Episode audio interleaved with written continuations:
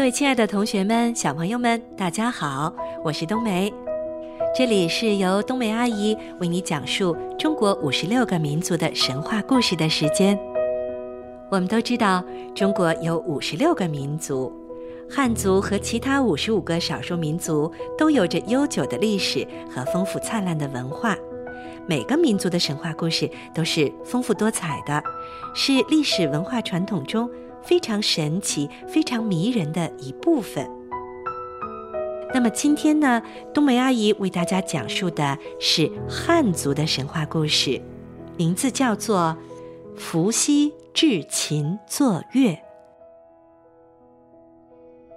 在古老的华胥国，有位美丽的姑娘，叫做华胥氏。她在野外游玩，路过一个叫雷泽的地方。无意中看到地上有一个硕大无朋的脚印，出于好奇，他抬起自己的脚，在大脚印上轻轻踩了一下，没想到这个大脚印是天上的雷神留下的，具有强大的神力。回家以后，华胥氏就怀孕了，而且整整怀了十二年。才生下一个人首蛇身的男孩，取名叫做伏羲。伏羲呀，他可是一个神奇的孩子，他一出生就会说话和走路，遇到风就会成长，见过他的人都感到真是太不可思议了。有一天夜里，雷神托梦给华胥氏，说自己就是伏羲的父亲。等到伏羲长大成人，华胥氏就把自己如何怀上他的经过一五一十的告诉了他。伏羲听了，决定要去天上见父亲雷神一面。他整理好行装，拜别母亲，独自出发了。翻过一座座高山，跨过一条条大河，不知走了多少个日日夜夜，终于有一天，伏羲来到了。都广之野。广之野是个富庶而美丽的地方，在它的中央屹立着一棵高耸入云的巨树。伏羲激动的想，这也许就是通往天上的路吧。于是他便毫不犹豫的向上爬去。伏羲顺着树生长的方向努力攀爬着。无论风吹雨打、电闪雷鸣，都不能阻止他前进。就这样，他爬了三天三夜，终于到达了树的顶端，站到了天门之前。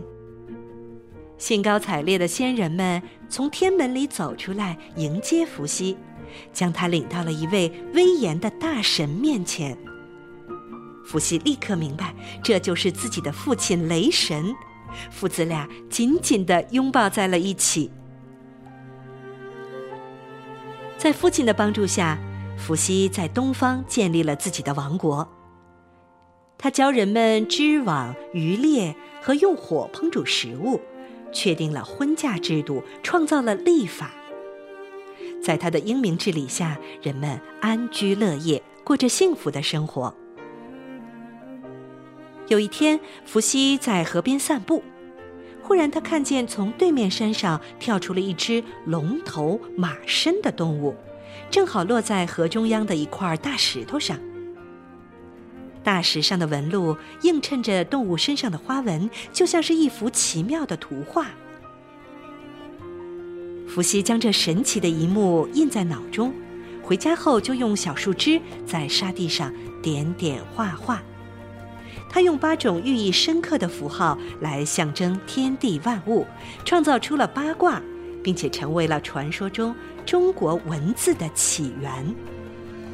这天，伏羲又来到西山的铜林游玩。他看到天空中出现朵朵祥云，拖着两只色彩斑斓、闪闪发光的美丽大鸟，翩翩降落在一株花朵盛开的梧桐树上。鸟儿们毕恭毕敬地围在这两只大鸟的身边，低头齐声鸣唱。聪明的伏羲立刻就猜出，这两只大鸟就是百鸟之王凤凰。后来呢，他就利用凤凰栖息过的这棵梧桐树的树干为材料，制作出了一种音色极其美妙的乐器。每当伏羲弹奏起这种乐器的时候，人们都会停下手中的劳动，竖起耳朵，静静聆听。悠扬悦耳的音乐传到森林里，鸟兽们也都纷纷聚拢过来倾听，久久不愿离去。天宫的王母娘娘在瑶池宴请天神的时候，特别吩咐乐师演奏这种乐器来助兴。众神无不啧啧称赞，并将这种乐器取名为琴，因为是在瑶池第一次出现，也称它为瑶琴。好了，亲爱的同学们、小朋友们，今天冬梅为你讲述了。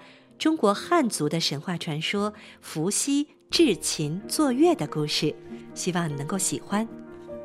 在下一期节目中，我们还会有很多汉族的神话传说会呈现给同学们和小朋友们。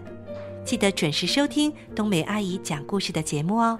我们下次节目再见。